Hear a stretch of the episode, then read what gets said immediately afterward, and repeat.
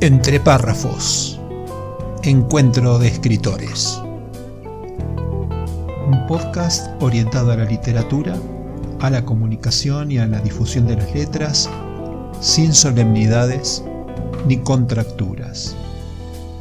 Reportajes a escritores de habla hispana, audiocuentos, curiosidades, rarezas y temas de interés. Soy tu anfitrión, mi nombre es Marcelo Urbano periodista, escritor y por la gracia de las nuevas tecnologías, podcaster. Entre párrafos. La parte divertida de las letras. Hola, ¿qué tal? Bienvenidos a este nuevo episodio de Entre párrafos. Hoy con Mariano García Miqueo, escritor argentino, oriundo de la ciudad de Tandil, provincia de Buenos Aires, que vive desde hace varios años en la provincia de Córdoba, donde concurrió a la Universidad Nacional de Córdoba y egresó como periodista deportivo. En la actualidad es relator de fútbol y de boxeo. El entrevistado ha escrito desde temprana edad y empezó creando dibujos con diálogos en formato de historietas, ha participado en diferentes talleres e iniciativas literarias y formado parte de varias ferias virtuales en Brasil, Perú, Sudáfrica, México, Francia, Italia, entre otras. En 2022 fue elegido por Editorial Duncan para integrar cuatro de sus antologías en distintos géneros, y ese mismo año formó parte de la antología Once Plumas, un destino que fuera galardonada con la Gaviota de Plata. Son sus libros el Caballero del Lápiz del 2016, Catarsis de un futbolero del 2018, Ángeles del Gol del 2020, que es un libro de cuentos, y Golpes Cruzados, que es su última novela y em, fue escrita y publicada en 2022. Mariano pone su mirada en los deportes populares como periodista y como escritor. Y vamos a tratar de explorar en su pensamiento en su historia y en su obra. Te doy la bienvenida, Mariano, ¿cómo estás? ¿Qué tal, Marcelo? Muy buenas noches para vos y para todos los amigos que nos acompañan en Entre Párrafos. Como mencionaba anteriormente antes de comenzar y hacerlo público, el agradecimiento infinito de estar acá, de, por esta invitación que para nosotros, como para vos, que bien sabés de qué hablo, para los artistas y los escritores independientes, esto es una caricia al alma para la difusión y para darnos a conocer, porque eso es, creo que, lo que busca todo escritor, ¿no? Que lo conozca. Claro, dar pelea, dar la pelea con las grandes ligas. Eh, hablando de fútbol. bueno. Valga la eh, redundancia, ¿no? bueno, por mi parte, muy complacido de conocerte, así que ya que estamos, si estamos listos, arrancamos. Em, una, una, primera pregunta más informal. ¿En tu preferencia qué pesa más? ¿O ¿El periodista o el escritor? Mirá qué, qué pregunta, porque vos sabés que yo creo que lo único claro que tuve en mi vida, entre todas las dudas que tenemos los seres humanos en el crecimiento, en la pubertad y toda esa cuestión, creo que lo único que siempre tuve claro en mi vida desde muy chico era que quería ser periodista deportivo, sinceramente, sin mentir. Eh, eso pasó mucho después. Y creo que antes de eso, quería, antes que nada quería ser relator deportivo cosa que empecé a hacer de grande por los tabú y por un montón de, esas cuestiones que nos metían en nuestra generación, que tenías que tener título para todo y hay ciertas cosas que no las podías hacer si no eras tal o cual cosa, ¿no? Pero te tengo que confesar que eh, con los años y con el correr de los años y ahora entrando a la adultez, ya a punto de cumplir 44 años, tengo que confesarte que no pierdo el amor por mi profesión, pero cada día que pasa la escritura me tiene más cautivado y va ahí cuerpeándose con el periodismo y te juro que encima siempre estuve muy relacionado también al periodismo gráfico, trabajé muchos años y trabajo desde hace muchos años en periodismo gráfico y hoy también en portales y eso y, todo va de la mano, ¿no? Con el periodismo, pero la, la, escritura se va posicionando cada vez más y sinceramente a veces pienso que en algún momento me va a sacar del periodismo la, la escritura, sinceramente. El deporte popular tiene un público diverso, pero muy, muy fiel. ¿La temática deportiva en tu caso fue una elección estratégica o un placer que necesitabas plasmar en función de tu amor por el fútbol y por el boxeo, por ejemplo? Sinceramente, cuando, cuando yo empecé a alimentar mi camino de decir voy a empezar a escribir para algún día publicar un libro, era de esto estoy hablando hace más de 20 años. Yo los sábados a la tarde escuchaba a Alejandro Apo en Radio Continental, un programa que se llamaba Y el fútbol contó un cuento. Y en ese programa empezó a darse mucha difusión el primer libro de cuentos de fútbol de, Eduardo Sacheri. Sí. Esperando a Tito. Esperando a Tito, sí, claro, sí, claro. Y también estaba, ha leído Alejandro Fabri, el negro Fontana Rosa, Hernán Casiari, le metía, metía mucha, mucha información a Alejandro Apo. Mucha. Exactamente. Y, o sea, estaban esto, estos, esta gente que vos nombrás en primera plana, y Sacheri estaba resurgiendo, era como que le daban una promoción y eso me cautivó mucho. Y sinceramente tengo que, que confesar que si bien mi, libro de cuentos llegó después de dos libros, dos libros previos, siempre estuvo en el horizonte que algún día quería escribir un libro de cuentos de fútbol, lejos de, de, querer copiar alguno de estos monstruos, y porque sinceramente no me serviría a mí, entonces en base a lo que pudiera salir de mi inspiración y lo que me tocó vivir dentro del fútbol como futbolero, que fui jugador amateur de divisiones inferiores, fui hincha, fui socio de un club, y toda esa cuestión que somos muchas veces los futboleros, y eso alimentó a, llevar ese libro.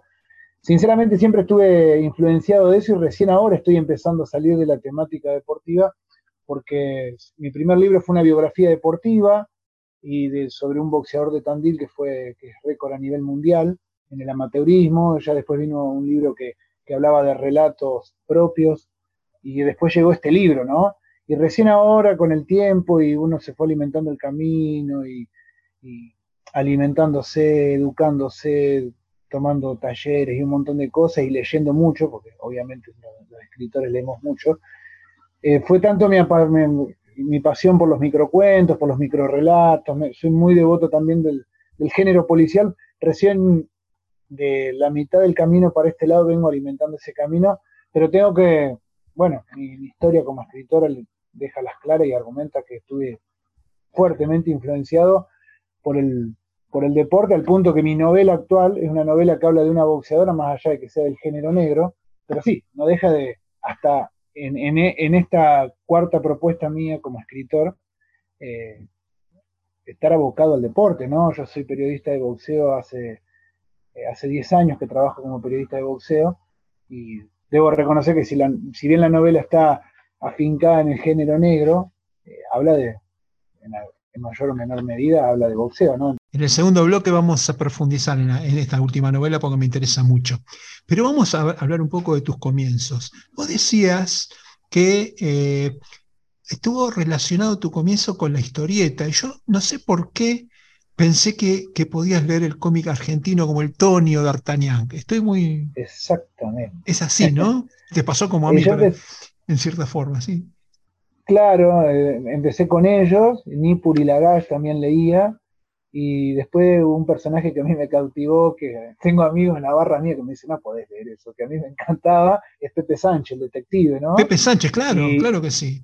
D'Artagnan. Y bueno, exactamente, venía ahí en la última parte de la revista y, y bueno, uno se vio influenciado desde muy chico con eso, porque yo siempre decía que yo me veía influenciado por la historieta, por los dibujos y los diálogos, pero con el tiempo me fui dando cuenta que el meollo y el gancho de todo eso fue, fue la escritura y fue la lectura, ¿no? Porque eh, empecé leyendo eso y paralelamente yo empecé a leer las primeras revistas deportivas de mi época, entonces la historieta me, a veces delibero si la historieta me llevó hacia la, hacia la lectura y la escritura o viceversa, ¿no? Lo que pasa es que había cada nenes en esa revista Carlos Trillo, Horacio Altuna, eran, unos, este, tenían unos, unos argumentos, pero de, muchísima calidad. Después, aparte, aparte, después los dibujos ni hablar, pero, pero bueno, pero la parte que nos toca a nosotros, que es más bien lo, textual, digo, tenías unos argumentos, no sé, Nipur de Lagash, este, eh, ¿cómo se llama? Gilgamesh, el inmortal. Gilgamesh, me estaba pensando en él. Aparte siempre, siempre me llamó mucho la atención, yo, yo me, afincaba, como decís vos, nosotros en lo nuestro, ¿no? En el argumento y en la historia en sí, pero también debe ser mágico trabajar en, conjuntamente con un dibujante y, y los dos plasmar y lograr esas obras, ¿no? Debe ser Tipos con mucha capacidad, eran unos grosos, sinceramente. ¿eh? Ando, ando buscando para hacer una, entrevista a algún, este, escritor, espero que nos escuche alguno y se, se, comunique conmigo, porque me gustaría profundizar en el arte de, la, de contar historias a través de las historietas, me, encantaría mucho. Bueno, vamos un rato para el periodismo. Eh, ¿Con qué periodista de la actualidad o histórico tenés más identificación? Y la verdad que soy medio chapado a la antigua y de la actualidad me cuesta encontrar un referente y termino siempre inclinándome hacia aquellos que, que están con la actualidad, pero que son que, están en lo contemporáneo, pero vienen de las grandes ligas. O sea, una de las grandes fuentes inspiradoras de uno, sin ningún lugar para la discusión en lo personal, fue Gonzalo Bonadeo, un periodista completísimo que el hombre puede ir a un juego olímpico y hablar de todas las disciplinas y volver a la Argentina y comentar la Copa América de fútbol o de tenis, un, fuera de serie, ¿no? Sí, muy informado. Hijo, de un periodista, hijo de un periodista eh, que tenía un pensamiento casi anárquico, pero era frontal, este, vivo, ¿no? El papá de, Gonzalo era Diego, Diego Bonadeo se llamaba. Muy, un periodista muy, muy, muy reconocido, muy serio también creo que su frontalidad fue una de las cosas que lo terminó sacando de los medios, ¿no? Era un tipo que no andaba con medias tintas y bueno, terminó afuera, ¿no? Pero creo que hay buenos periodistas, hay una buena camada. El problema es que, sinceramente, te tengo que confesar que soy bastante estructurado y hoy en día el periodismo deportivo es un gran show también y eso desvirtúa un poco la cosa y como siempre hablamos con algún grupo de colegas una vez por semana acá en mi ámbito, hay gente que opera mal, que tiene grandes condiciones para esto, pero que no sé si será una bajada de línea o qué, por ahí opera mal y le damos de comer muchas veces a la gente que no nos tome en serio, ¿no? Esa es una cuestión que no es menor. Hasta periodistas consagrados que tal vez por la necesidad de seguir en el ruedo y en las primeras ligas y en, las grandes órbitas, por ahí es todo, es un gran circo que se ha alimentado con muchas cosas y hay gente que no, no comulga con eso y, se gana distractores uno como periodista. Cuesta que después la gente diga, che, ¿cómo le vamos a creer a esto si hacen unos circos bárbaros? Pero, pero creo que hay buenos periodistas, hay, hay una buena camada. Y chicos, eh, en esto que hablábamos atrás de cámaras, de la conectividad y todo, el, joven de hoy, y más dentro del periodismo deportivo, yo como relator de fútbol me pasa, vos los veis, son muy buenos en la dicción, tienen condiciones para el periodismo deportivo, y son muy buenos en lo que toda la cuestión comunicacional y de conectividad para, para, para, los productos periodísticos son, son muy buenos los chicos y todo esto de las redes sociales, eso los magnifica, ¿no? Y respecto del escritor, ¿qué es lo que te inspira en general para hacer tus historias?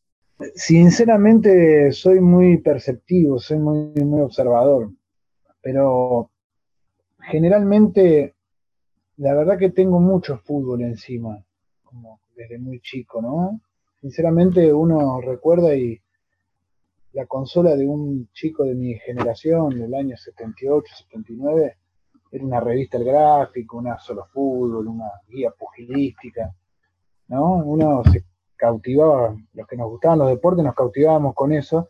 Entonces, todo, todo eso, esa infancia, influenciado por eso, por la radio, por las transmisiones, por la cancha, por el potrero.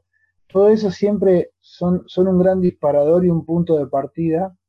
Y en muchas de las historias que uno gesta, especialmente dentro del deporte y del fútbol, eh, gran parte, por ejemplo, de mi libro Ángeles del Gol salen, más allá de que haya alguna historia fantástica o que, termine influenciando eh, a, algún prócer de, nuestro deporte, del fútbol, son todas historias nacidas en el barrio, recolectadas de alguna anécdota, o de la época que uno iba como hincha a la cancha, o cuando uno hizo un viaje, o cuando uno jugaba en el barrio. Entonces, el barrio, el fútbol amateur, ¿sí?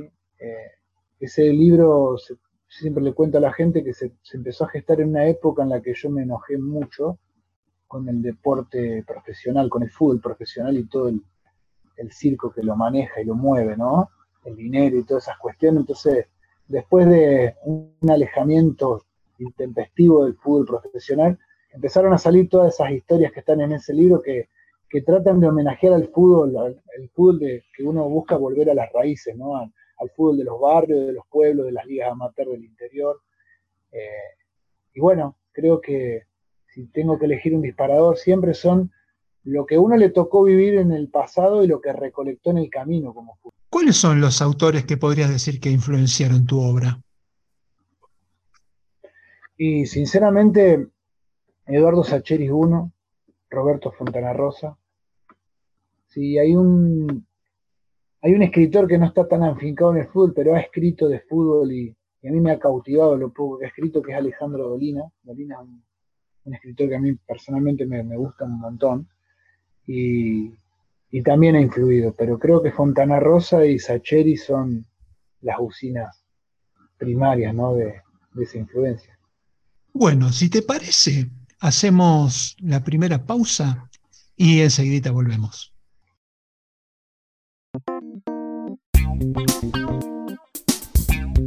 Entre párrafos, curiosidades, rarezas, misceláneas y datos inútiles pero literarios. Curiosidades en entre párrafos. Un oficio raro. Carlos Fuentes es autor de una de las novelas más largas de la literatura latinoamericana, Terra Nostra, que tiene casi 800 páginas. Se sabe que Fuentes la escribió a máquina utilizando solo el dedo índice de la mano derecha. A propósito, Cuentan por ahí que para obligarse a mantener una disciplina diaria, se esposaba a la pata de su escritorio, le entregaba la llave de las esposas a un asistente y le pedía que volviera en ocho horas. El papel y la literatura. García Márquez escribió su primera novela en un rollo de papel continuo porque fue lo primero que tuvo a la mano en el periódico en el que trabajaba. El origen de los títulos. Originalmente, Rayuela iba a llamarse Mandala, aludiendo a principios hinduistas y budistas sobre la regulación y equilibrio de las fuerzas del universo en relación a la búsqueda de la armonía y la esencia del protagonista. Sin embargo, Cortázar tomó la decisión de cambiarlo porque sonaba pretencioso y no reflejaba la realidad y la intención de la novela. Un oficio convincente Rulfo nunca consideró a la escritura como un trabajo profesional. Escribía por gusto, mientras se ganaba la vida como funcionario en gobernación o como vendedor de llantas. Alguna vez dijo, para mí, el único oficio es el de vivir. Curiosidades en entre párrafos, la parte divertida de las letras. La clave Muspelheim. Dijo la crítica, la novela de Marcelo G. Urbano es una pieza que tranquilamente está a la altura de las que suelen ganar el premio Planeta o incluso de muchos bestsellers internacionales. De hecho, hay algunos aspectos de la trama que recuerdan a obras maestras del género como El péndulo de Foucault de Humberto Eco o El Club Dumas de Arturo Pérez Reverte. A veces los milagros ocurren y es toda una fiesta cuando esto sucede. La clave Muspelheim es una masterclass sobre cómo escribir una novela con recursos clásicos de ficción histórica, pero también del documental y del cine de suspenso. Suplemento Cultura Diario Hoy Día Córdoba, Cesari Novek. Para adquirir el libro en formato papel solo para Argentina, https barra barra marcelogeurbano.com.ar slash tienda. Para Latinoamérica y Europa, adquirirlo en la tienda del autor en amazon.com, tanto en formato papel como en ebook. La clave Muspelheim.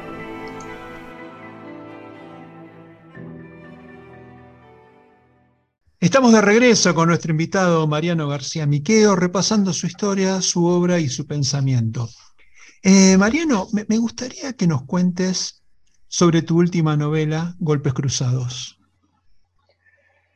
Bueno, Golpes Cruzados es la historia de la Tigra Lozano, es una boxeadora que tiene grandes condiciones para este deporte, pero la verdad quiere llegar a la cima tomando atajos, no se quiere forzar demasiado a la chica, esta jovencita. Y sus armas para, para tratar de, llegar a la cima rápida es toda su belleza y sensualidad física, ¿no? Entonces, ella está convencida que desde ahí va a poder eh, saltear atajos y poder llegar a la cima deportiva, ¿no? Pero la cuestión de esta historia, y por ahí lo más atractivo que puede llegar a tener esta historia, es que en el camino ella se va a cruzar con, cuatro habitantes del mundo boxístico, con los que va a interactuar entre sí con ella, ella y, o sea, van a, formar un quinteto interactivo. Entre eso está su hermana, que también es, boxeadora, que tal vez no tiene el talento que tuvo ella, pero tuvo mucho más disciplina, pero una lesión la terminó sacando intempestivamente del deporte y la dejó en la pampa y la vida con un futuro incierto y sin un, sin un rumbo definido, ¿no? Pero la protagonista con estos cuatro eh, personajes que la van a acompañar van a eh, generar un quinteto interactivo en el que cada uno de ellos cinco va a perseguir un sendero eh, específico para, su vida, sin saber ninguno de ellos, inclusive la, protagonista, que es el destino que les va a esperar al final del camino, es muy diferente al que ellos imaginaron o persiguieron, ¿no? Entonces, em, la historia, eh, si uno la podría definir, es una historia, una, historia oscura, lo que llamamos por ahí en el cine un tráiler, una historia que está matizada y marcada por por el amor, por el sexo, por el desenfreno, por la violencia, todo eso matizado con, los manejos del ambiente boxístico que son bastante oscuros en, líneas generales.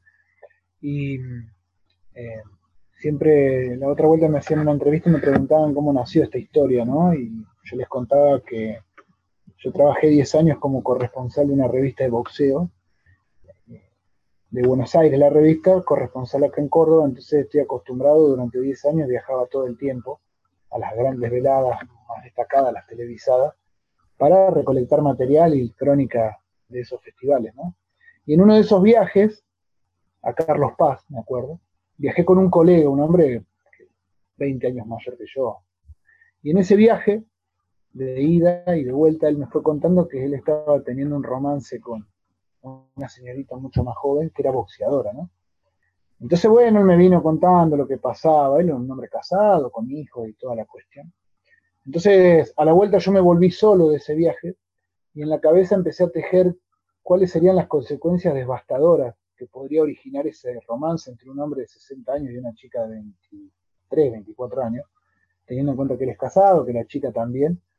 Y bueno, en ese en ese tejido y en, esa, en ese disparador, nace esta historia que puede llegar a tener alguna influencia de la realidad, por lo que me contó este colega y amigo, y bueno, alrededor de eso yo le fui agregando una trama y una serie de personajes para alimentar la historia, y ahí nace esta historia, se llama Golpes Cruzados. Eh, ahí vi que, que, vos editabas en Duncan y en Tayel. ¿Qué vinculación tenés con estas editoriales? Eh, eh, con Editorial Tayel yo llegué a la editorial de, la mano de una escritora de mi familia, que es la persona que a mí me, tanto me insistió durante mucho tiempo que me dedicara a escribir, hasta de chico, que es una tía mía, Ana María Calillur, una, una escritora con un largo recorrido. Y bueno, cuando yo empecé a gestar mi primer libro, ella me acercó a la editorial y ahí yo edité mis primeros tres libros. Y en plena pandemia, en la época de la pandemia dura, me invitaron a participar de la plataforma entre lectores y escritores, que es la editorial Duncan.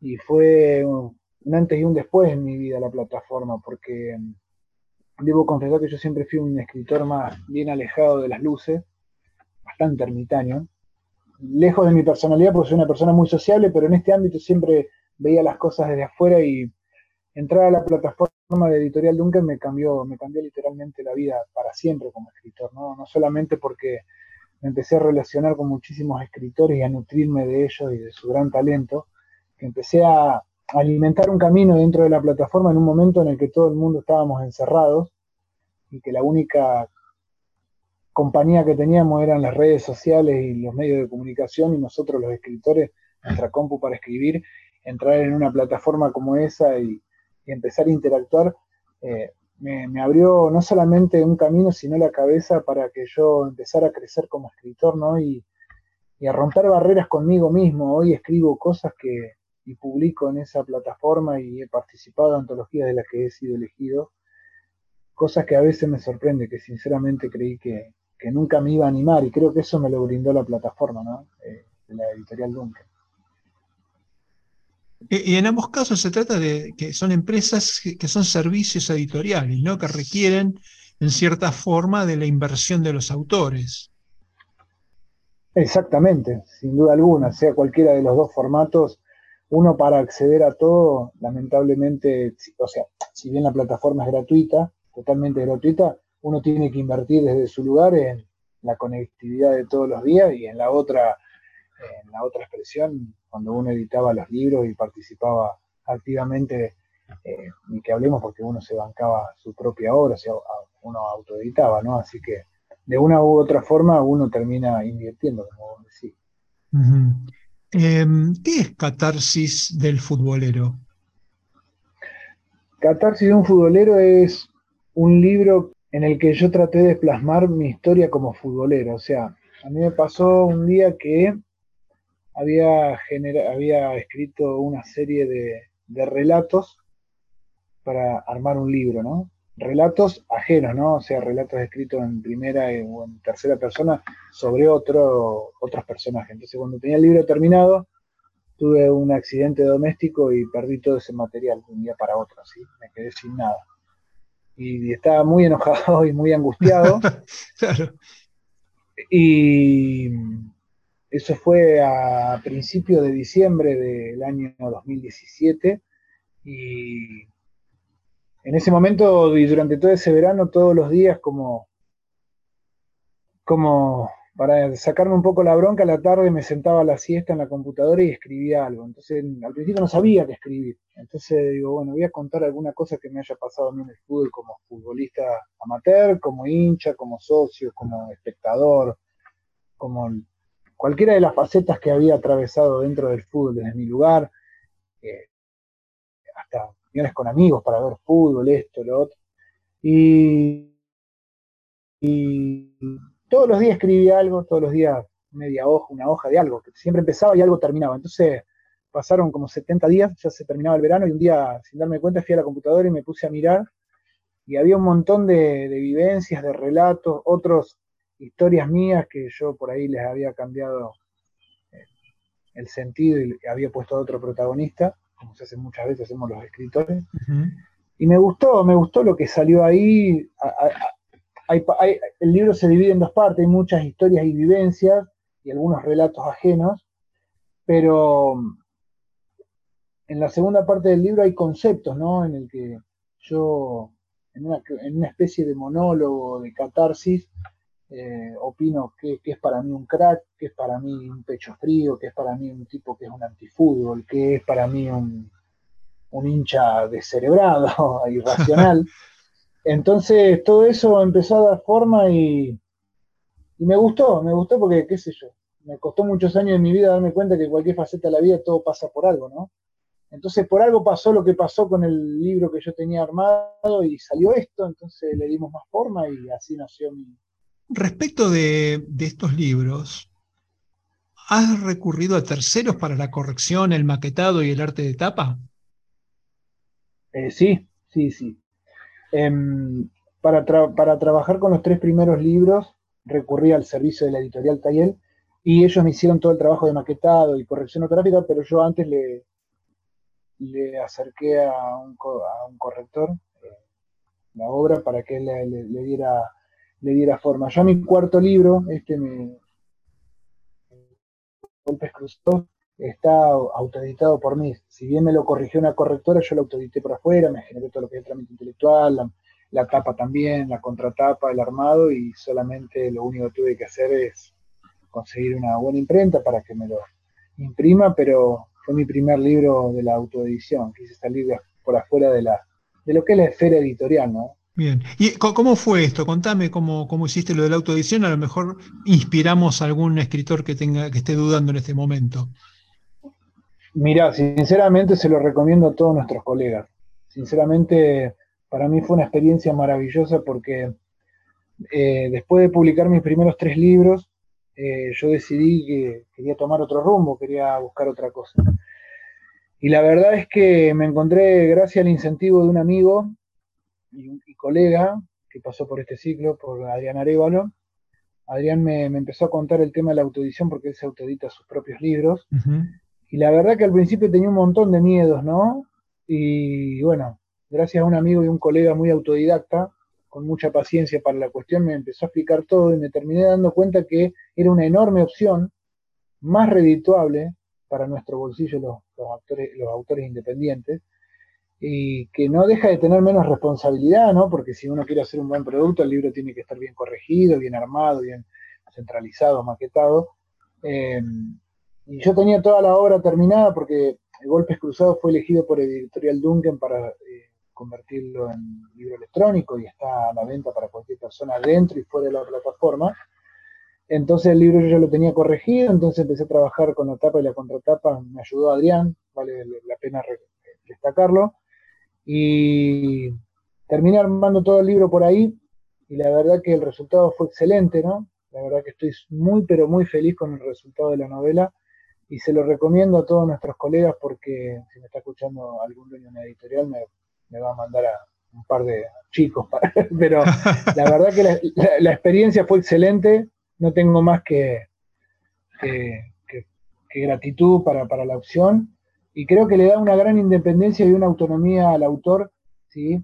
Para manejar toda tu obra vos, ¿sí? Me hice el trámite intelectual. Hoy en día, muchachos y muchachas que nos están escuchando, no se hacen cola para hacer la propiedad intelectual, todos por internet, te mandan un correo, mandan lo que ellos necesitan, y todo el trámite se hace vía internet, vos no haces cola, no existe más, la, pandemia trajo todo lo que es digital para estas cuestiones, eh, y la verdad que eh, la diferencia monetaria es importante y en lo personal, y eh, Adrián puede, puede certificar lo mismo, la experiencia personal de uno fue excelente, totalmente recomendable.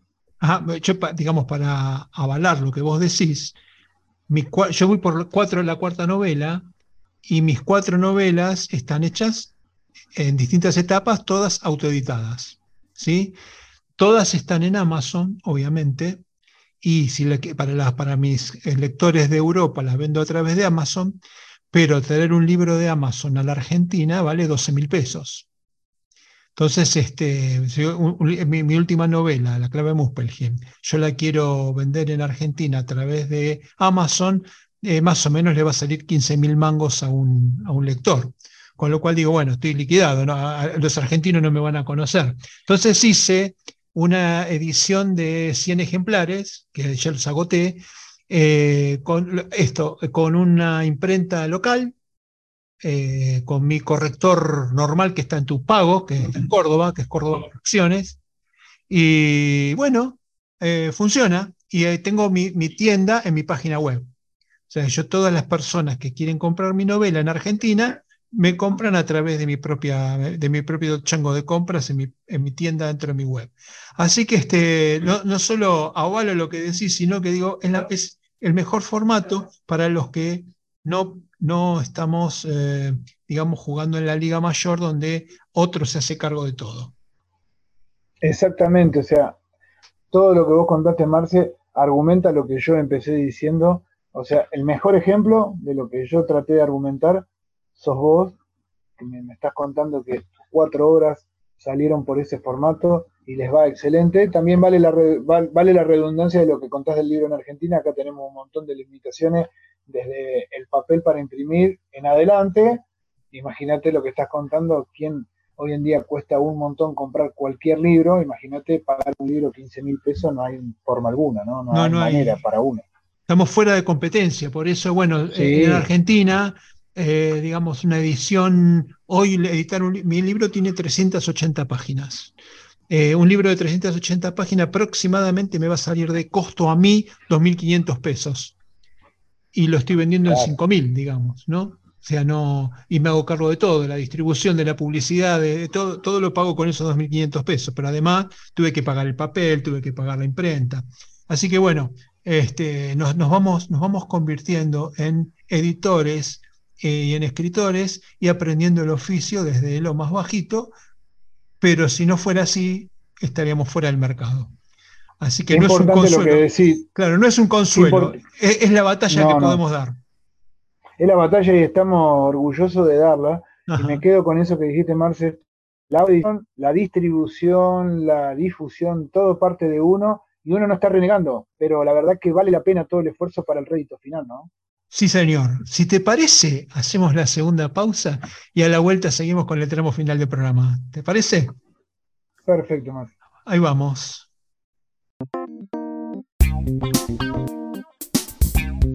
Entre párrafos, curiosidades, rarezas, misceláneas y datos inútiles, pero literarios.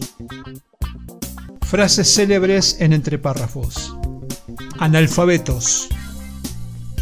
El poeta brasileño Mario Quintana escribió, Los verdaderos analfabetos son los que aprendieron a leer y no leen.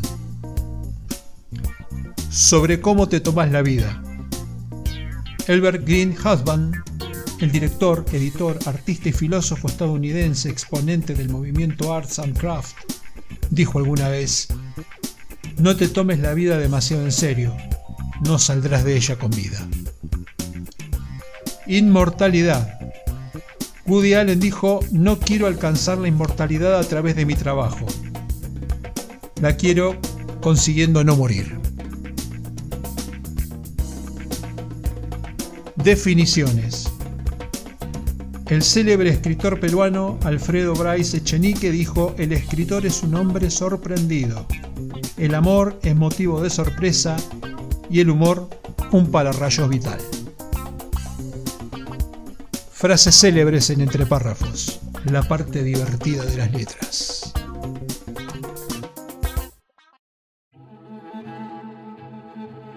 La clave Muspelheim. Dijo la crítica.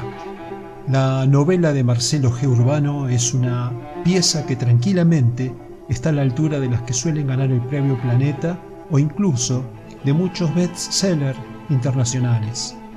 De hecho, hay algunos aspectos de la trama que recuerdan a obras maestras del género como El péndulo de Foucault de Humberto Eco o El Club Dumas de Arturo Pérez Reverte. A veces los milagros ocurren y es toda una fiesta cuando esto sucede. La clave Muspelheim es una masterclass sobre cómo escribir una novela con recursos clásicos de ficción histórica, pero también del documental y del cine de suspenso. Suplemento Cultura Diario Hoy Día Córdoba, Cesari Novek. Para adquirir el libro en formato papel solo para Argentina, https barra barra marcelogeurbano.com.ar slash tienda para Latinoamérica y Europa, adquirirlo en la tienda del autor en amazon.com, tanto en formato papel como en ebook. La clave Muspelheim. Estamos de regreso con nuestro invitado Mariano García Miqueo, con quien empezamos a recorrer el tramo final del episodio de hoy. Em, ¿Cómo fue tu participación en las ferias virtuales del libro en Perú, Sudáfrica, Italia, etcétera?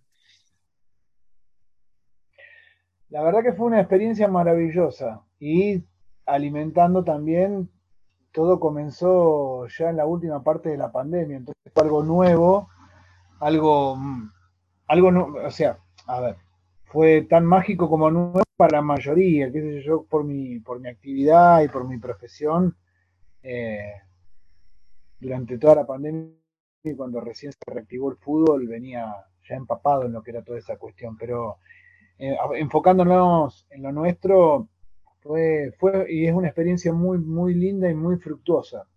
Yo esto lo llevé a cabo con, el, con un grupo de escritores, un grupo numeroso de editorial forma, los denominados sellers, Y fue un trayecto lindo, la verdad que yo participé, sí, la estaba sacando la cuenta en, unas 12, 11 o 12 eh, experiencias y bueno, la, metodología obviamente es virtual y es muy fuerte, es, una experiencia muy linda, ¿no? De, tener posibilidad de estar frente a un público abierto, pero un público que, como siempre decimos, ¿no? las letras trascienden fronteras, sea de la manera que sea, y esta no fue la excepción, ¿no?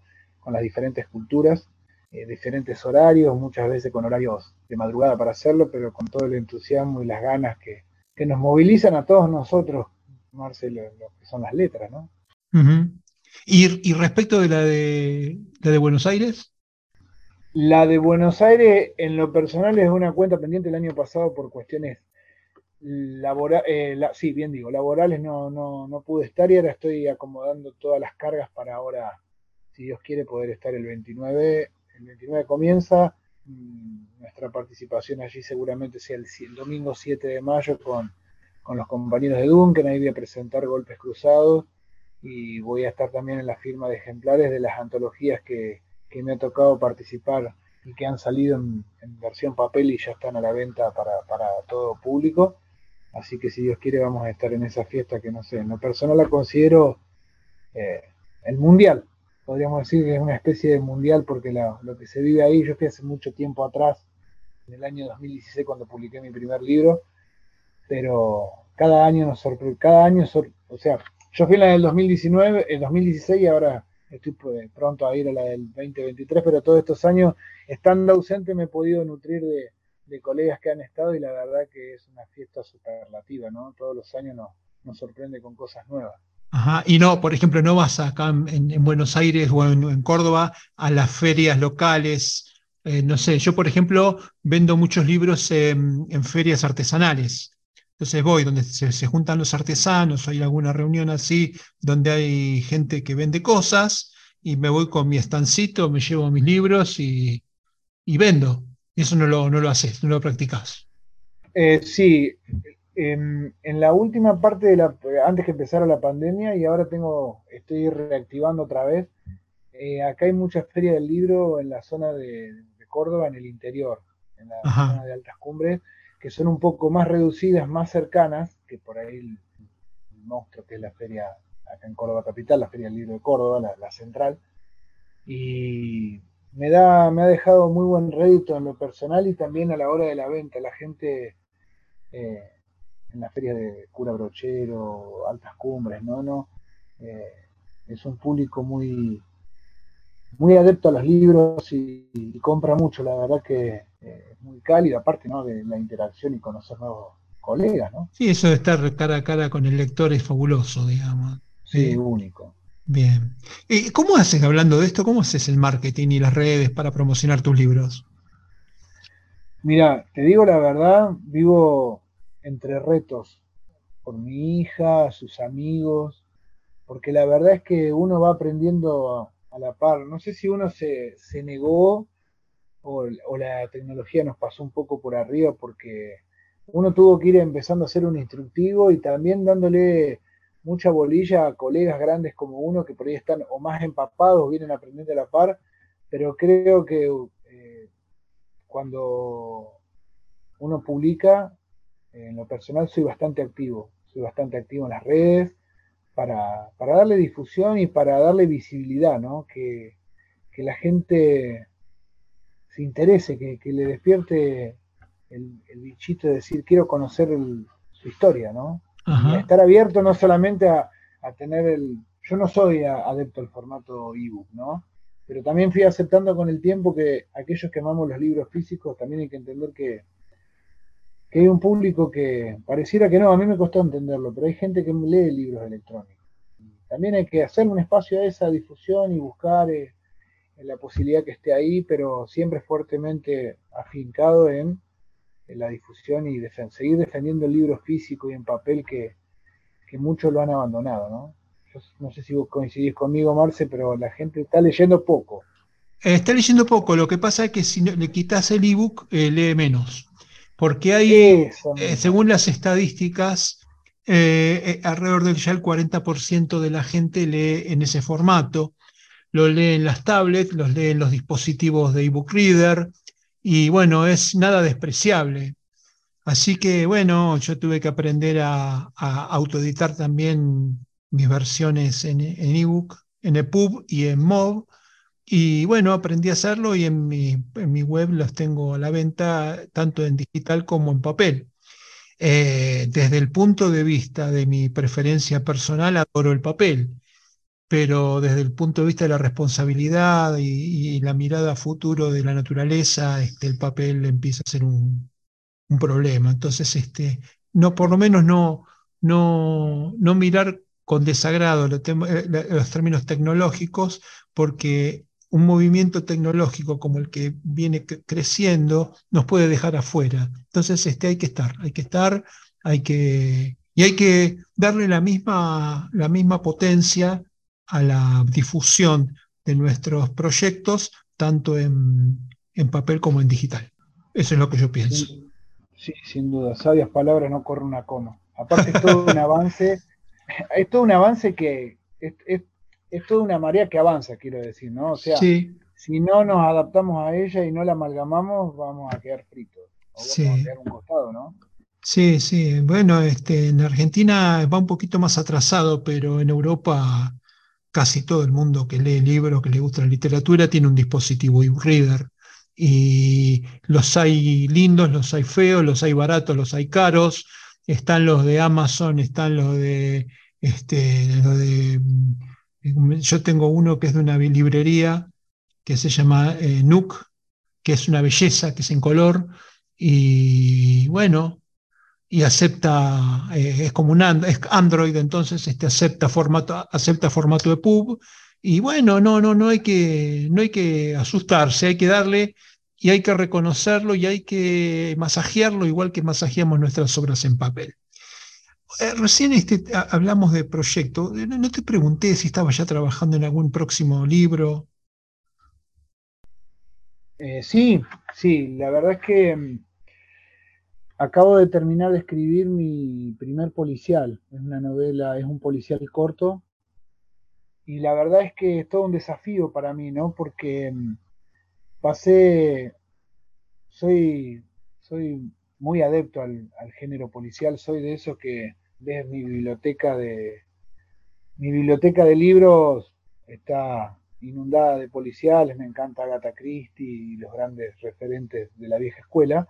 Y si miras mi, biblioteca de Netflix, son esos policiales que hay un detective que persigue un asesino, ¿no? Y hay muerto. Y, la verdad que me, encanta, me moviliza y hace algunos años eh, me empecé a animar a escribir mis primeros cuentos.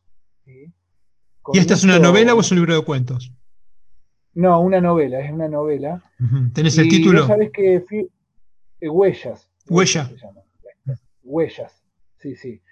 Y vos sabés que mm, eh, lo veía como un imposible armar una trama y distraer a la gente con algo y llevarla para acá y demostrarle el otro asesino, otro culpable. Pero me empezó a gustar ese juego lúdico de explorar y de ir alimentándome y de a poquito con ese género, ¿no? Con algún taller y algunas cuestiones de esa. Y un día cometí el grosero error de empezar a escribir un cuento de.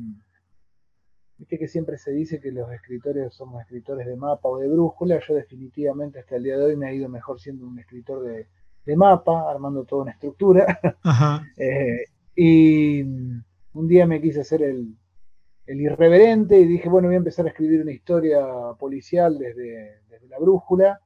Y me empecé a meter en un gran problema porque cometí un error de, un gran amateur que fue no definir de entrada quién iba a ser el asesino. Entonces yo iba escribiendo la historia y no sabía hacia dónde iba y en un momento me encontré muy perdido. Entonces paré, paré la moto ahí, dejé que la historia se empezara a macerar y por afuera empecé a, a buscar quién había sido el culpable de todo esto.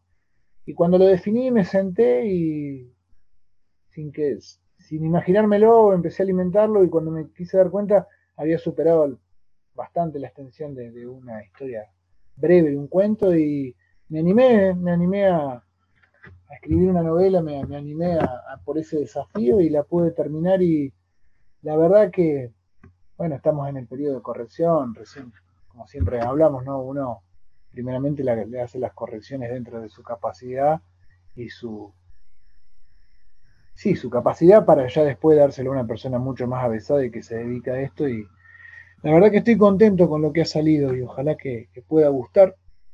Y bueno, vamos por eso, ¿no? Bueno, eh, cuando lanzas un libro, ¿haces una presentación formal?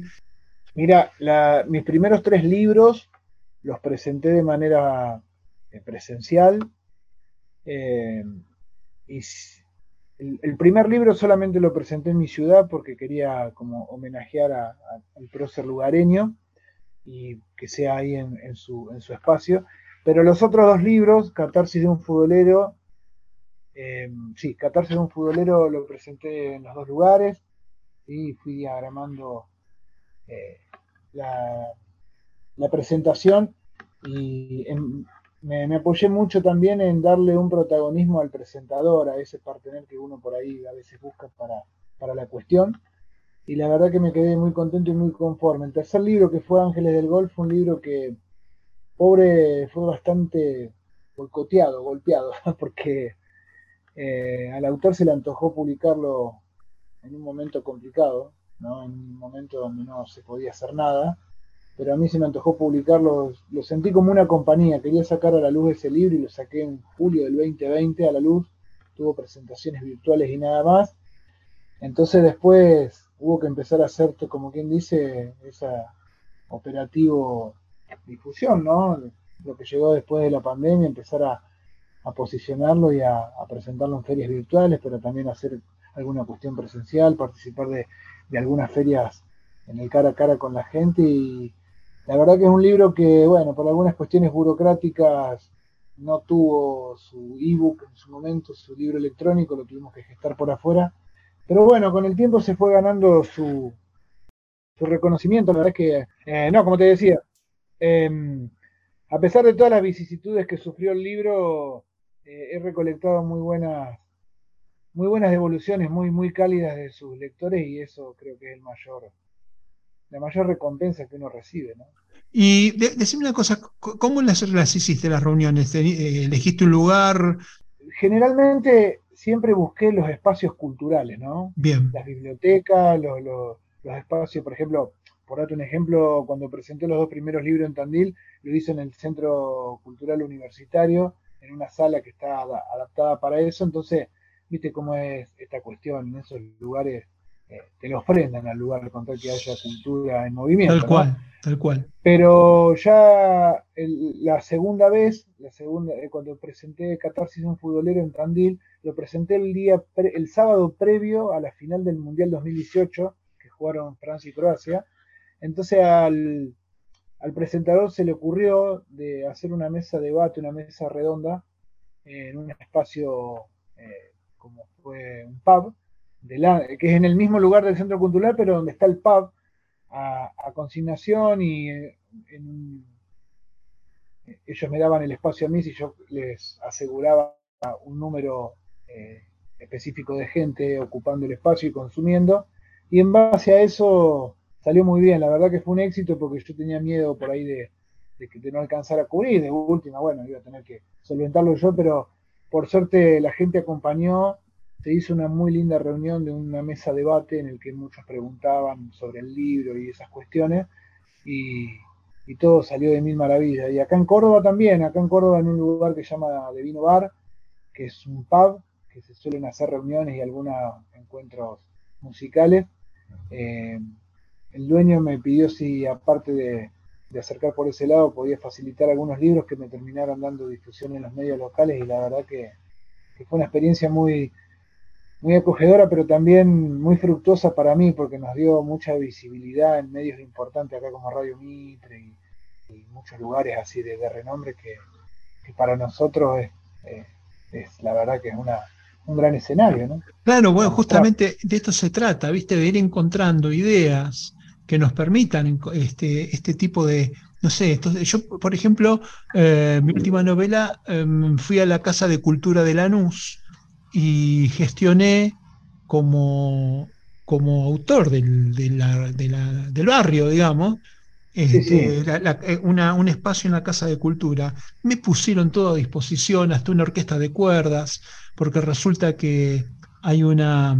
Eh, con toda la publicidad que hice de mi libro, yo había puesto una música con un cuarteto de cuerdas, haciendo con un tráiler, ¿viste? El tráiler del libro tenía una música de cuerdas. Entonces dije, si ustedes pueden lograr que, venga un grupo de cuerdas, eh, la gente va a rememorar esto. Bueno, me dieron todos los, todas las herramientas para hacerlo. Entonces yo la verdad que le, siempre que puedo recomiendo a los autores que se tomen el trabajo de ir con el librito bajo el brazo y golpear en las casas de cultura de, la, de, tu, barrio, de tu pueblo, de tu región, de tu, de tu municipalidad, golpes que te van a abrir porque están deseosos, necesitan este, eh, actos culturales y vos se lo estás regalando. Entonces que los tipos puedan ejecutar su presupuesto, que es mínimo para estas cosas, es mínimo, no, no tienen casi nada que gastar, porque todos al final vamos de onda.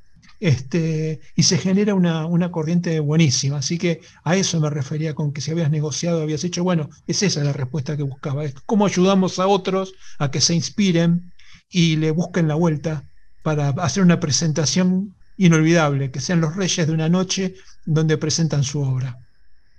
Aparte, es una opinión personal y, con la mayoría de los colegas que uno lo charla, todos coinciden. Es, un día de fiesta para uno y, yo sinceramente en las presentaciones presenciales, lo que siento en lo personal es, es un momento de liberación, es un montón de sensaciones que estuvieron atesoradas o atrancadas en el periodo de creación, de formación, de gestación de tu obra, que las liberás en ese momento y lo compartís con tu gente y, es un día festivo para uno y, justamente coincido en muerte con esto que decía Marce de em, están desesperados. Si suena tan, tan cierto como eso, te abren las puertas y poco más te, te traen para adentro empujones porque se necesitan de estas iniciativas ¿no? culturales. Claro, y te digo más, es el mejor negocio. ¿eh? Mirá que las, las ventas, si, si, llevaste 50 personas, son 50 libros que vendiste. ¿eh? Sí. Entonces ese día a lo mejor salvaste la impresión. Viste, por ejemplo, yo imprimí 100 libros. Y yo imprimí 100 libros, salvé la impresión. Así de simple. Entonces este, está bueno esto de, ayudar a los autores a inspirarse y a buscarle la vuelta, porque siempre hay una forma de, de presentar la obra, es, es, eh, es necesario presentarla. No, tiene que quedar librada al, azar, tiene que ser presentada la obra, presentada con, la, con toda la, fanfarria que se pueda. ¿eh? Bueno, vos sabés que hay una, una, pregunta metafísica con la que yo este, abordo a todos mis, a todos mis entrevistados, que tiene que ver con, el, con su propia ausencia, con, la, con el día en que el escritor ya no está. Entonces, la pregunta es, ¿cómo te gustaría que te recuerden? La verdad que nunca lo había pensado. La verdad que es una, una pregunta que me sorprende, pero que es todo un desafío. La verdad que me gustaría que me recordaran como un escritor leal, ante todo, ¿no? Que, obviamente que a la gente le guste, lo cautive, lo, lo emocione o lo identifique lo que uno escriba, ¿no? Pero me gustaría que me, que me, que me recuerden como un escritor leal con las letras y dedicado, ¿no? Que, que la gente vea plasmado en mis obras no talento, pero sí que digan eh, siempre trabajó para, superarse y para hacerlo de la mejor manera en un ámbito que, como todos sabemos, no existe la manera perfecta de escribir, ¿no? Aunque hay quien escribe mal, ¿no? O se puede escribir mal, me parece que cada uno escribe a su manera y hay muchas maneras de escribir y en esas muchas maneras hay grandes escritores que nos van a cautivar hasta el día que dejemos de respirar, ¿no? Pero me gustaría que me, que me recuerden como, como un escritor apasionado y dedicado por esto, ¿no? que, se pueda ver plasmado en mi libro, que la gente cada vez que compra un libro diga, che, vos sabés que este libro está un poquito mejor que el anterior, eh, en el trabajo, en la dedicación él, en el crecimiento, y, no más que eso, ¿no? ¿Dónde se consiguen tus libros, Mariano?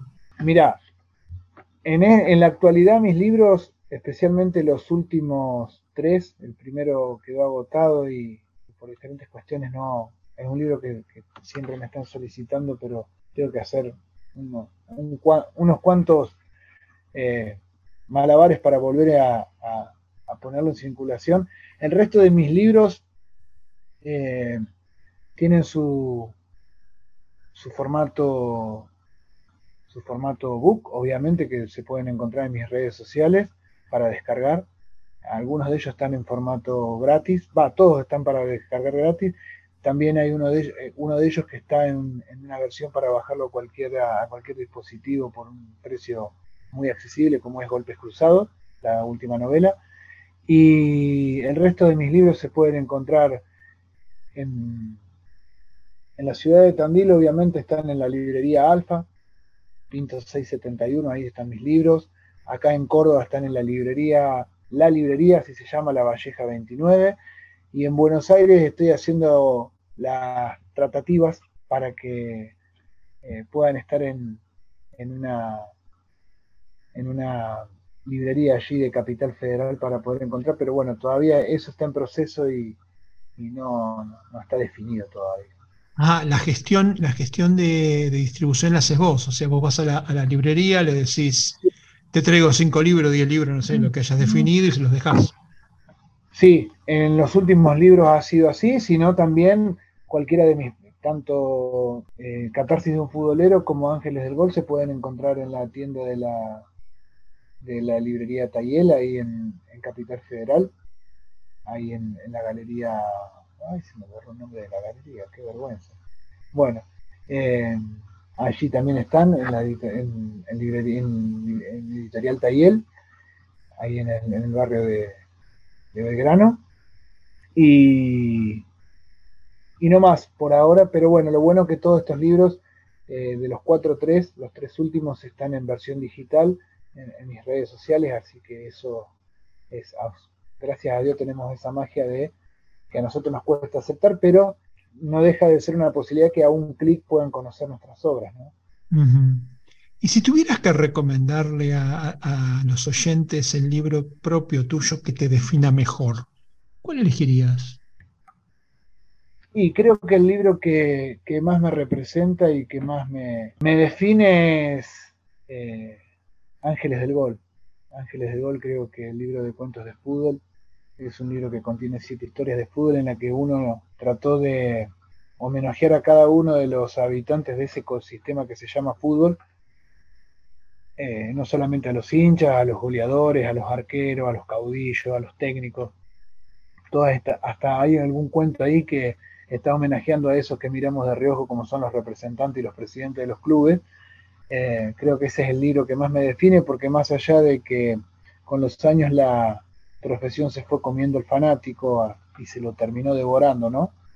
Y es algo que le agradezco a, la profesión que me parece que ser fanático de cualquier cosa y el fútbol no es la excepción, eh, llega a una barrera y a un límite que nos termina perjudicando, ¿no?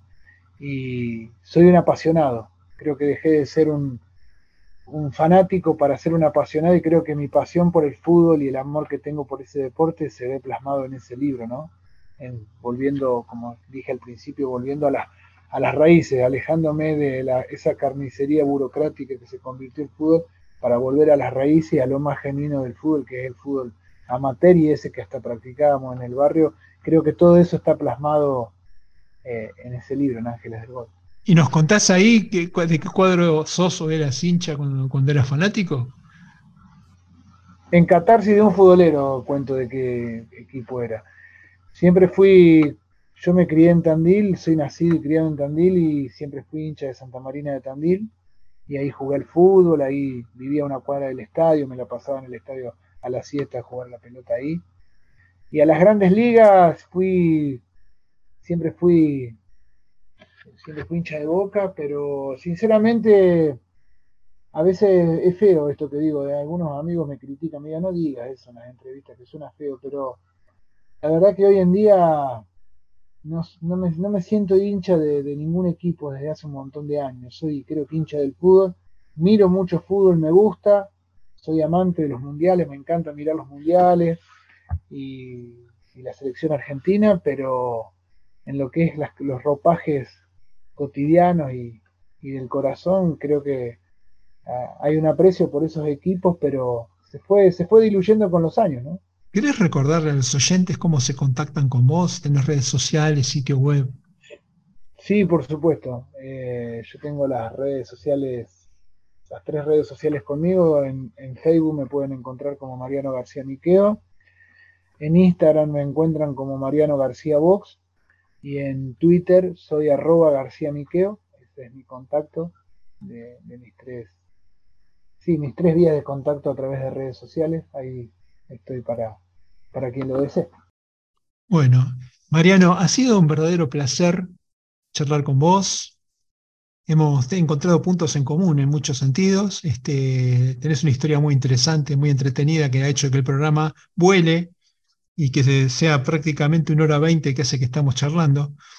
Así que, eh, bueno, ha sido un verdadero placer. Eh, Marce, te quiero agradecer infinitamente. La verdad que fue un momento maravilloso porque voló realmente voló y eso, habla de que hubo cosas muy, muy hermosas por repasar, por rememorar. La verdad que me has hecho, me has hecho navegar por, mucha, por muchas letras, pero también por mucha nostalgia. La verdad que estoy muy feliz de haber recorrido este camino que no es que uno olvida lo que vive, ¿no? Pero como dice en una canción la versión Vergarabal, los días se gastan de par en par, vivimos arriba de una vorágine en todo, y hay cosas que rememoramos hicimos un, recorrido en el tiempo por, mi vida como escritor y como periodista y la verdad que fue, fue maravilloso y que te quiero agradecer infinitamente y obviamente como te dije al principio, eh, eternamente agradecido por este espacio y por esta oportunidad de, pasar por este ciclo tan, tan, tan ameno y tan, tan hermoso. Bueno, acordate que esto es para los dos, es este desarrollo para los dos, para, para que no eh, aquellos escritores que piensen que, que yo este, hay algún beneficio, con nada, esto lo hacemos por amor a la literatura y lo que hacemos es viajar juntos, como te contaba antes de empezar la charla, subirnos a la misma moto y recorrer el camino de la literatura, eh, tratando de ver cómo hacemos los dos para vender nuestras obras, vender nuestros libros, para que nuestra gente nos conozca, para que la gente nos, nos este, sepa de nosotros. Así que es un verdadero placer. Gracias por subirte a esta moto, Mariano. Hasta la próxima. Hasta la próxima, Maxe. Un abrazo gigantesco para vos y toda la audiencia.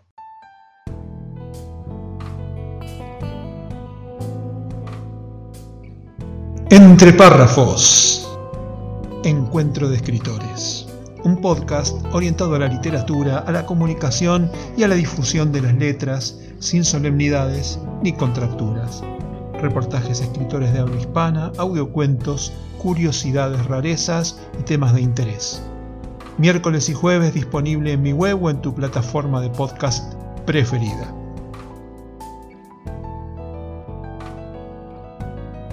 Si sos escritor y te interesa participar, comunícate conmigo. Si sos oyente, espero tus comentarios, críticas o aportes escritos o grabados. Entre párrafos. La parte divertida de las letras.